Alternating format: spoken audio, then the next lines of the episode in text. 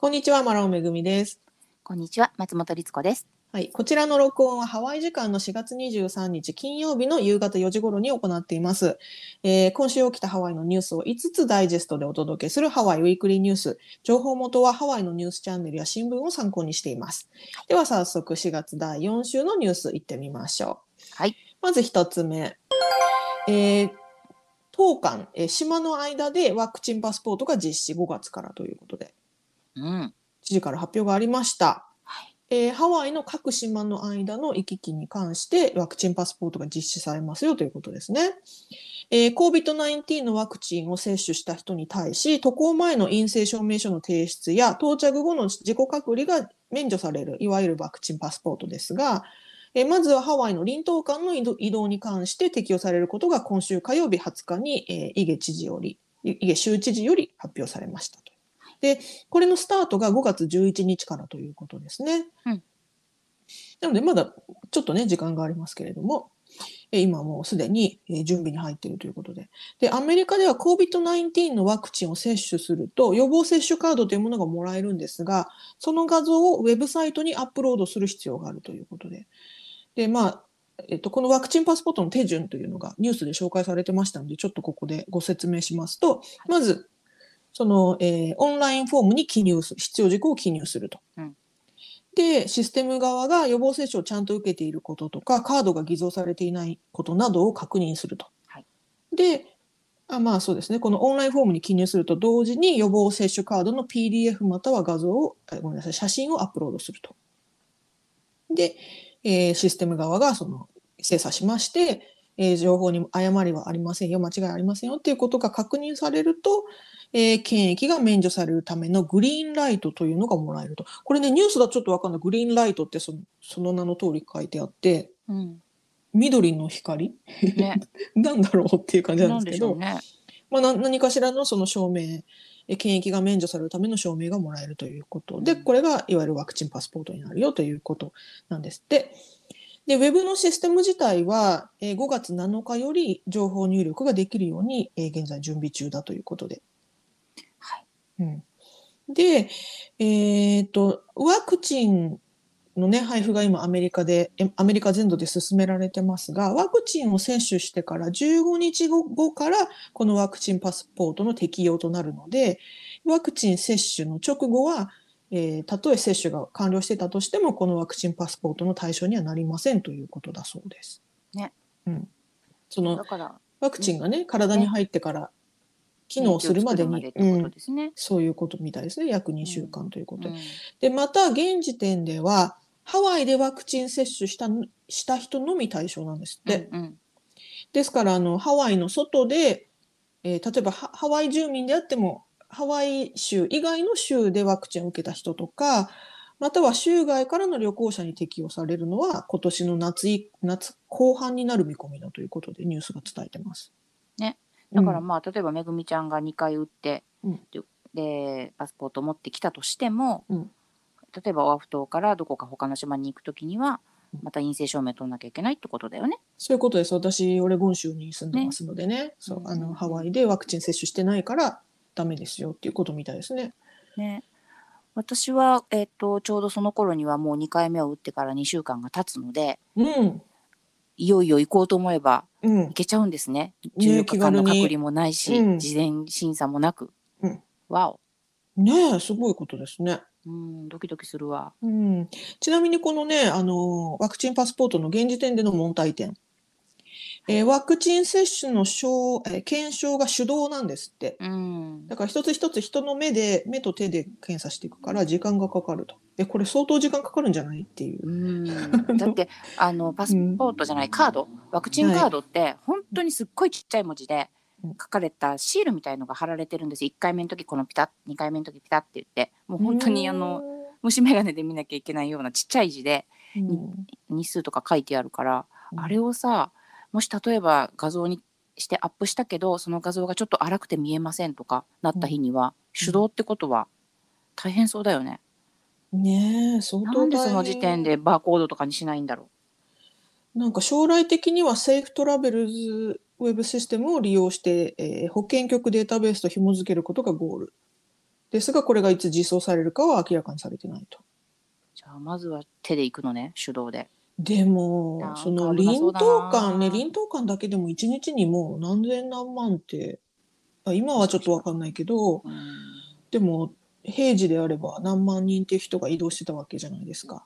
で、ワクチンパスポートはその移動の人数をもっと活性化させて人数を増やすために行われるものだから、これがね、その手動で 1日にその何千何万っていうその、いやー、正直難しい気がしちゃいますけどね。だって、うん、うん、まあでもやるって言うからやるんでしょうけど、もしかすると、始めてみたら、やっぱりあの3週間前には、うん 言わないとダメよとかになるかもね。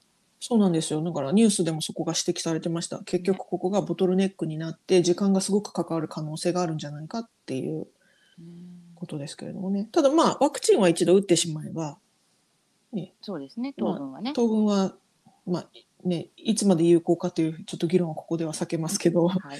当分は有効でしょうからう、んうんうん。一旦ね、そこがあのスルーしてしまえば、ワクチンパスポートが OK になればいいのかな？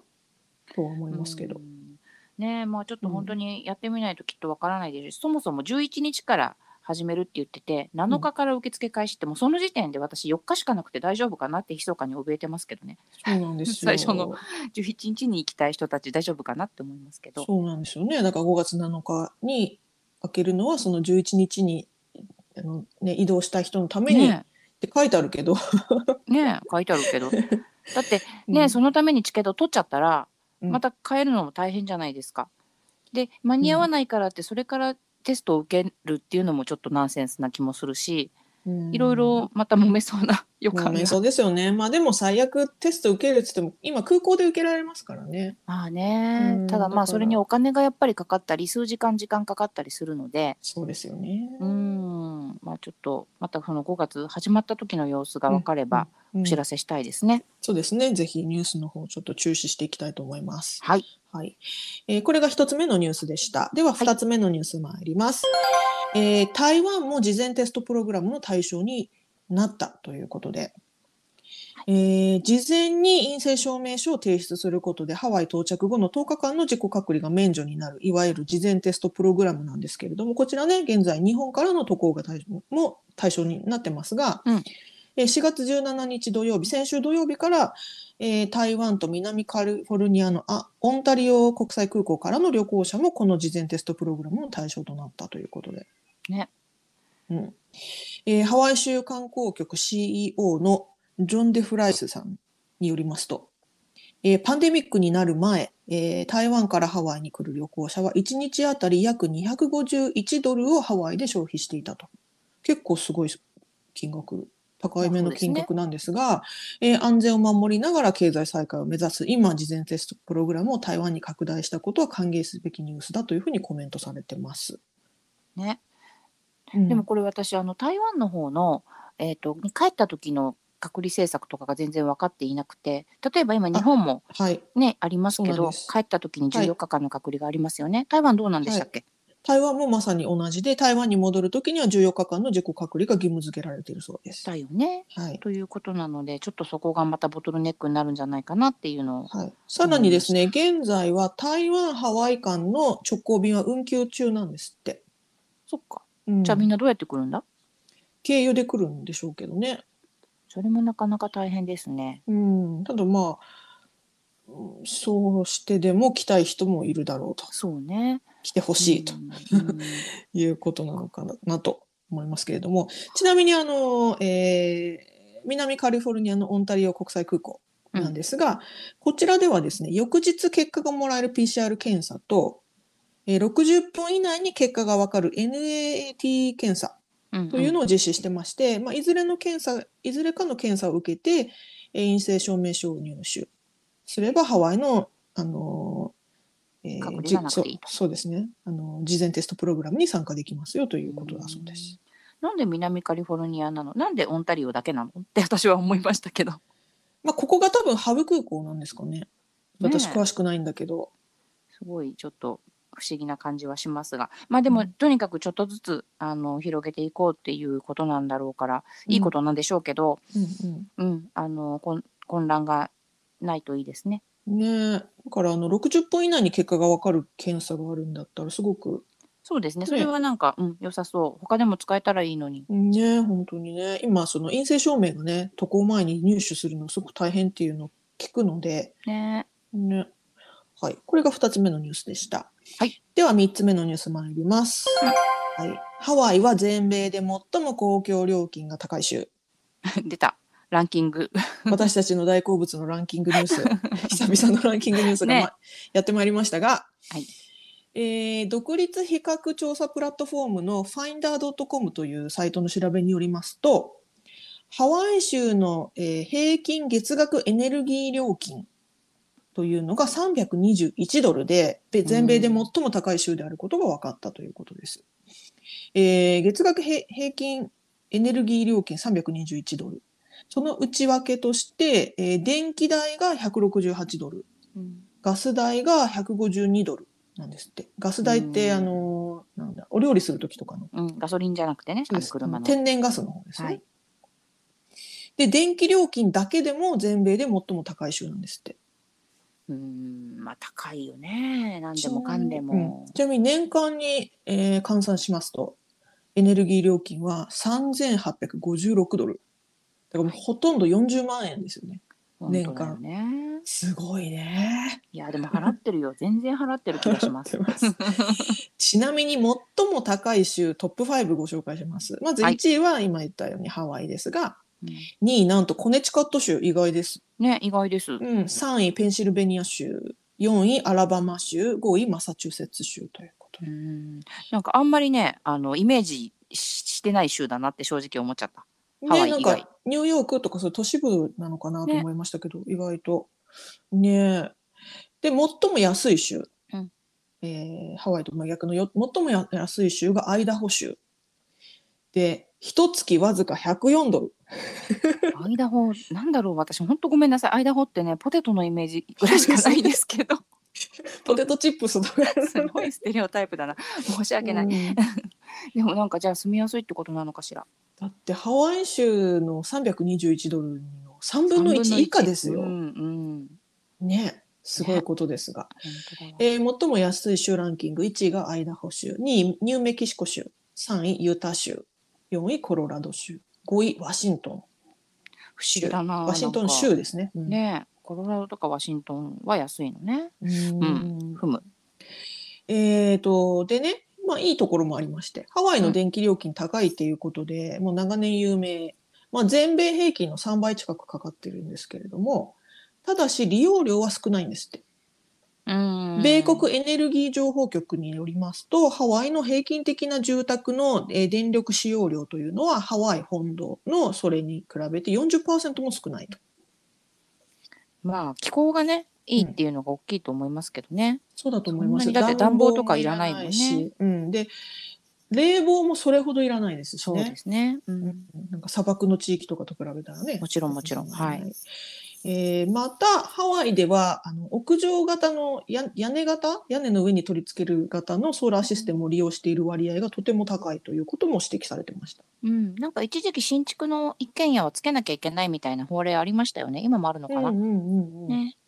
きっとそういうことがねうん、あのね聞いているのかと思いますが、はい。はい。ということでランキングご紹介しました。うん。うん でも高いわ。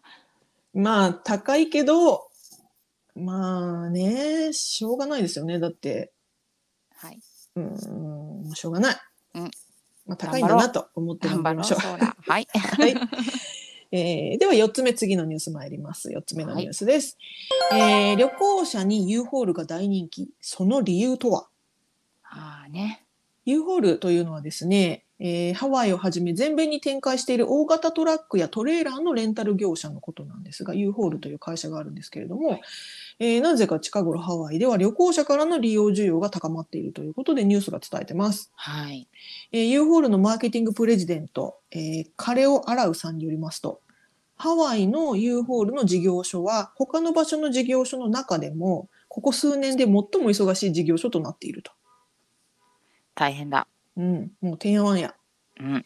えーなぜそんなにレンタルトラックの需要が高まっているのかというはい。ことですが、もうアラウさんによりますと、レンタカー不足が原因と。こねのね、レンタカー不足、ハワイのレンタカー不足については、何週間か前のこちらのニュースでもね、ご紹介しましたけれども、えーハワイでは急激に旅行者が増えたことによる深刻なレンタカー不足に陥っておりまして、なんと3月マウイ島で一番安いレンタカーは1日722ドルのトヨタカムリだったという。ね1日722ドルですよ。しかもトヨタカムリ。トヨタカムリ私好きな車だけど、でもね、あのラグジュアリーカーではないですからね。えー、ほんと普通のセダンですからね。で、そんな状態だから、あの、旅行者はもうトラックでもいいから借りたいというふうになって、えー、U ホールにね、皆さん予約してるそうなんですが、その一方で、引っ越しなどでボックストラックとか貨物トラックをレンタルしたい地元の人たちが借りられる車両がなく困っているという声も上がっていると。ねなんかほんと不思議。まあでもそうだよな。ユーホールで旅行すんのか、あの、皆さんちょっとイメージ湧かないかもしれないですけど、本当に、あの、軽トラとかじゃないんです。もっとね、大きめの、うん本当こうね、お引っ越しで使うハワイの結構大きめの車なんですけど、ユーホールで貸してるのって。うんそれを普通に旅行のドライブで使うってことだよね。私も 引っ越しで使ったことありますけど。うんうんうんうん。でかいでしょ？でかいし。ねえだってベッドとか入れるやつだから背も高いしさあんまりねそうですね。あの一番大きいのよりもうちょっと小さいサイズのもありますけどね。ただもちろん軽トラとかよりは全然大きいですよ。でしょうう、ん、あの普通になんかあのなんだろうな。なんかキャンピングカーのでっかいそそれぐらいの、うん、それぐらいのサイズ感ではある。うんね旅行者の中には1ヶ月借りたいという人もいたと。でもそれはできませんと断っていますというふうにそのアラウさんが、えー答えてます。だよね。まあ本当はやっぱりこうお引っ越しとか大きなものを運ぶ一時的な1日2日貸してっていうためのものだからね。うん。1ヶ月借りられちゃうと引っ越しできないよっていうね。U ホールの用途がまさかこんなところでっていうね。本当ね。でもまあその前が確かにあのニュースでも前言いましたけどその前が本当にレンタカー屋さん大変だったので車だいいぶ手放したんだと思うんですよね。そうですね。ねだからやっぱこううん需要と供給がね一気には追いつかないって、まあ、いろんなところで起きてるなと思いますね。うん。本当ですね。うん、まあ少しずつね、ここら辺も調整して、うん、で次また夏休みが来るでしょうから、そこに向けてね、準備してる方も多いでしょうね。うんということで。では次、最後のニュース参ります。えーアロハスタジアム周辺の再開発がスタートしますということで、えーハワイ州ではアロハスタジアムを含む、えー周辺地区98エーカーの敷地を再再開発する予定がありまして、えーこの開発企業の選定に向けた調整をスタートしたということだそうです。このね、アロハスタジアムの再開発、前からね、いろいろ、え議論されてたところでありますが、いよいよ本格始動しますよということですね。えーこの開発プロジェクトは、新アロハスタジアムエンターテインメント地区、えー英語で New Aloha Stadium Entertainment District Project と呼ばれまして、うん約8万平方メートルの新しいアロハスタジアム、えースタジアムプロジェクトと、その周辺の土地開発、えー不動産プロジェクト、この2つのプロジェクトで構成されると。えー土地開発には住宅のほかショップなどの商業施設が含まれるということで、えーね今ね、大掛かりなねはいプ、ロジェクトだ。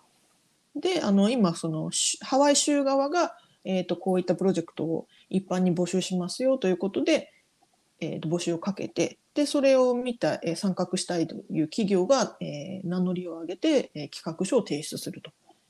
今、その企画書を提出する前の、えーハワイ州側からのプレゼンが行われますよっていう状状況が今っていう感じです。うん、まだ本当とっかかりのとこですね。本当にスタートのスタートっていうところですね。うんうんえーなお2023年秋までに開発が開始したいという見通しなんだそうですが、まあ、そのタイムラインも含めて民間企業からの提案を待っている状態だということだそうです。うんなんかあのレールの話もありますからね。すべてが鉄道プロジェクトですよね。はい。いやー、そんな簡単にはいかないんじゃないかなと勝手に一般市民は思いますが。うん、あのぜひね、その誠実誠実で あのこうプロダクティブないいね企業をセレクトしてほしいなと思いますね。本当にね。うんはい、ということで以上5つ今週のニュースご紹介しました。はい。はい、えー概要欄にソースのリンクを貼っていますのでご興味のある方はぜひご覧ください。ということで今週もご視聴どうもありがとうございました。ありがとうございました。さようなら。さようなら。